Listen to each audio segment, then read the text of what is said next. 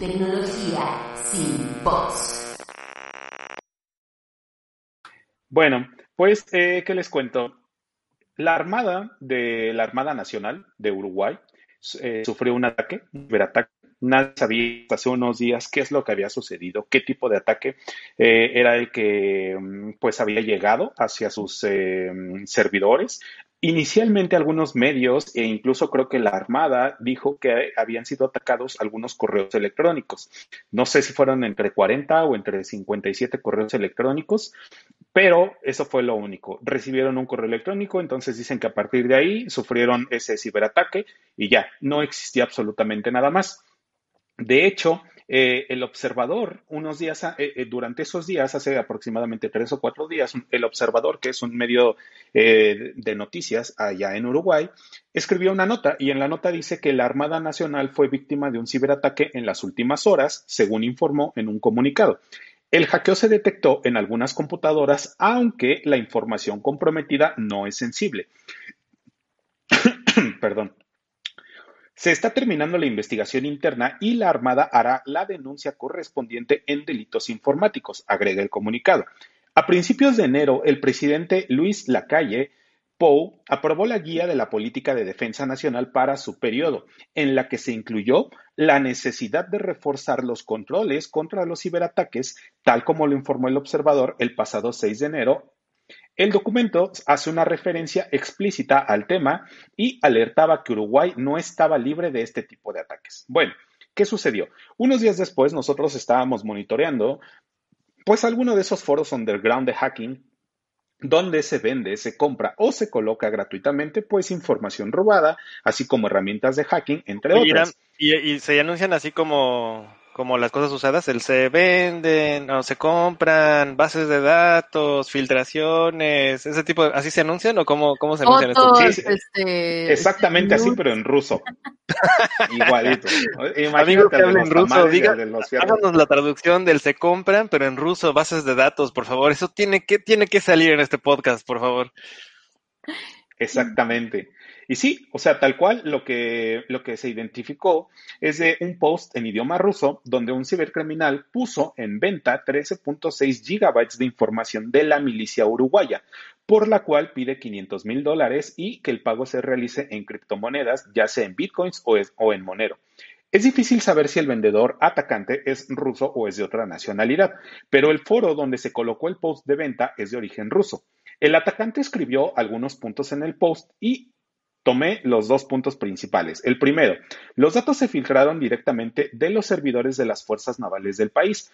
También es posible que pronto los datos se pongan a la venta en el blog de Sodinokibi. Que, ¿Quién es Sodinokibi? Es un grupo de ransomware también conocido como Sodin o Revil. En las capturas de pantalla se puede observar que hay identificaciones de militares y archivos modificados el pasado 12 de enero del 2021. ¿Cuáles son las implicaciones de esto? Este tipo de ataques, al tratarse de una entidad gubernamental, puede derivar en espionaje por parte de terceros o de otros países interesados, accesos a sistemas internos en caso de que exista información técnica como diagramas de los sistemas o de la infraestructura que le permita a un atacante ingresar y extraer más información, deshabilitar las herramientas de seguridad o incluso utilizar los recursos a su alcance para realizar otros ataques a otras entidades, ya sean nacionales o internacionales Si en algún momento alguien decide comprar esta información que está siendo vendida por 500 mil dólares, pues el comprador tendría que realizar el pago a la dirección de la cartera digital del vendedor. Una vez que el vendedor recibe las criptomonedas, él puede proporcionar al comprador un enlace para descargar la información. Para identificar a la o las personas que están detrás de este ataque se requiere una colaboración con personas que tal vez administran este foro, que probablemente o lo más seguro es de que ellos no van a acceder, o alguna identidad o alguna entidad de inteligencia que pudiera proporcionar información que lleve a la identificación de esta o de estas personas, descubrir su nacionalidad y trabajar en conjunto con el país donde reside o residen en el caso en el que no sean de nacionalidad uruguaya. ¿Es común encontrar este tipo de información? Sí, cuando se trata de atacar y generar dinero, la realidad es de que no importa quién sea la víctima. De hecho, entidades como el Estado de Chile sufrió un ataque similar el pasado septiembre del 2020, en el cual robaron, cifraron su información y pidieron un rescate para no colocar la información robada públicamente. En México también tuvimos un caso, el de la paraestatal Pemex, Petróleos Mexicanos. También sufrió un ataque en el 2019 donde robaron y cifraron información interna ah, y los atacantes solicitaban 4.9 millones de dólares de rescate para no publicar más información. Ellos pretendían publicar tres paquetes de eh, información y solamente publicaron una. En ese momento, no, hasta este momento, no sabemos si el gobierno realizó algún pago y por eso no salieron a la luz los otros dos paquetes o simplemente estas personas desistieron de la publicación. La realidad es del que el cibercrimen genera billones de dólares en este tipo de situaciones y por lo regular las entidades afectadas, ya sean públicas o privadas, no aceptan qué tipo de información fue la que realmente fue comprometida y tratan de minimizar el impacto. ¿A qué va este comentario? Es que justamente hoy por la mañana salió en Noticias 24, me parece, de Uruguay, una declaración de, eh, de un alto mando de la milicia en el que dice que la información que se llevaron no es información sensible, que simplemente son algunos pocos archivos, que ellos siguen investigando qué tipo de información fue la que fue comprometida, pero en esa declaración ellos ya están aceptando que fue un ataque de ransomware, porque hasta hace unos días, dos días, no se sabía absolutamente nada. En esa entrevista, él menciona que pues la información está cifrada, que están intentando recuperar la información, que no van a realizar el pago y pues que esta persona eh, no saben qué es lo que vaya a suceder, ¿no? De hecho, dentro del post, eh, el atacante lo que escribe es de que si no se realiza un pago también, hasta hace dos o tres días, hasta hace dos días, perdón, él comenta que si no realizan el pago para o la compra de esta información, lo que va a hacer es exponerla públicamente. Entonces, pues ahorita no sabemos realmente qué es lo que va a pasar. Eh, eh, tampoco sabemos si eh, alguna entidad o algún equipo ya está realizando una verdadera investigación, pero pues eso fue lo que sucedió con la Armada de Uruguay. ¿Cómo ven? Híjole, ¿y entonces tú crees que paguen o que no paguen, Irán?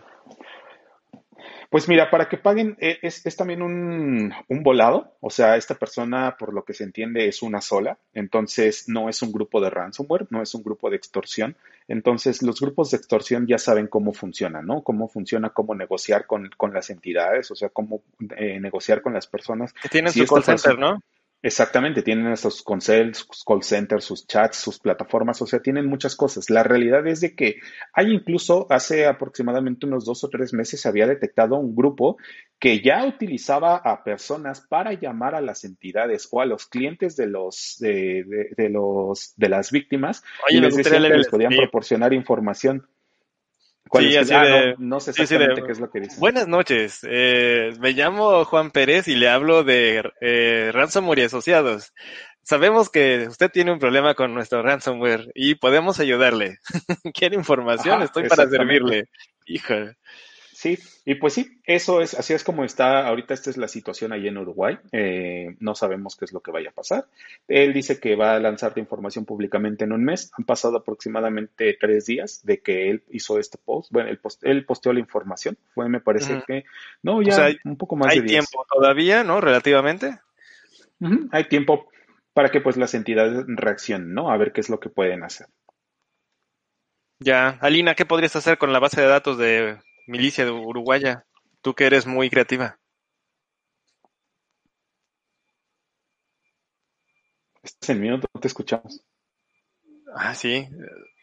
Perdón, es que estaba buscando yo grupos justamente de informática de Uruguay para poder mandar esta información, pero, pero bueno, es que la verdad, eh, yo pensaba, o sea, lo primero que se me vino a la cabeza fue tener una base de datos así en manos de periodistas, en manos como un poco eh, la investigación de Felipe el Oscuro que hizo Olga Warnat, daría una estructura muy clara de operaciones, si hay casos de corrupción, si hay casos de, de, de, política que se estén investigando, podría realmente dar una, una idea de cómo se han operado ciertas cosas que podrían ser, eh, que podrían estar bajo el ojo de, de, la crítica de la de las investigaciones periodísticas. Entonces yo yo más bien lo vería desde ese lado, eh, tener esa información sería oro puro para poder ver la operación de un gobierno.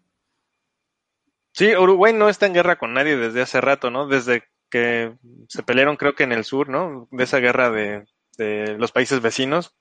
Creo que no han tenido otra otra lucha por ahí. No, tanto por cuestiones de guerra, sino por, por crímenes políticos, ¿no? O sea, crímenes internos también. Sí, sí, pero eh, si estuviera un país vecino interesado en agredirte, pues tener esa información a la mano sería conveniente, ¿no? Claro, claro, claro, es muy delicado. Pues sí. Ay, señor Irán, pues ni modo, ahora sí que a esperar a ver si pueden recuperar sus datos. Pero de todos modos, ya sabemos que aunque hagan el pago, tal vez eso no asegure que no se filtre, ¿no? Que no termine en malas manos.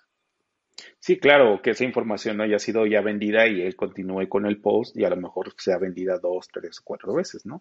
Al final en alguna de las noticias mencionaban, bueno, en alguna entrevista que daban eh, en los medios de Uruguay decían que quién podía pagar eso la realidad es de que hay personas que pagan y hay rescates que se han solicitado en millones de dólares. Entonces, si comparamos esos rescates, o sea, es, es muy barato el, el, costo que esta, es muy barato lo que esta persona está solicitando.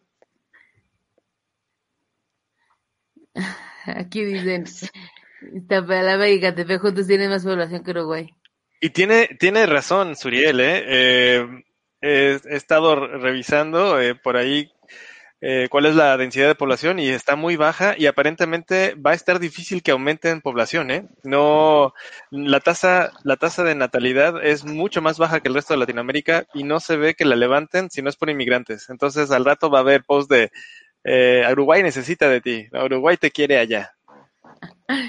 Pues sí, pues sí, está. Lo que sí me da, me, dio mucho gusto fue que los medios de Uruguay lo, lo tomaron como una nota importante, es decir, le dieron la importancia, mientras que tal vez en otros países y en otros casos hemos visto pues que la prensa es la, ah, la primera que, que no publica, ¿no?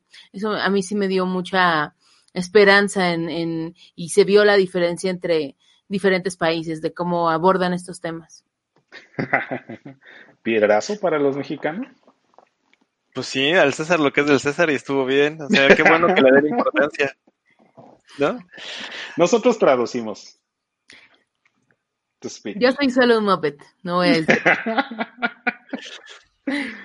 pues ahí está, ahí está la vida y pues vamos a darle seguimiento porque la verdad, pues sí, este año empezó muy fuerte eh, en cuestión de, de leaks, así que... Los efectos de la pandemia. Exactamente. Recuerda que puedes escuchar el podcast semanal de creadores digitales en iVoox, iTunes, Spotify y YouTube. Síguenos en las redes sociales. Comparte con nosotros tus tweets favoritos en arroba creadoresdigita. Compártenos las noticias que más te interesan en facebook.com diagonal creadores digitales.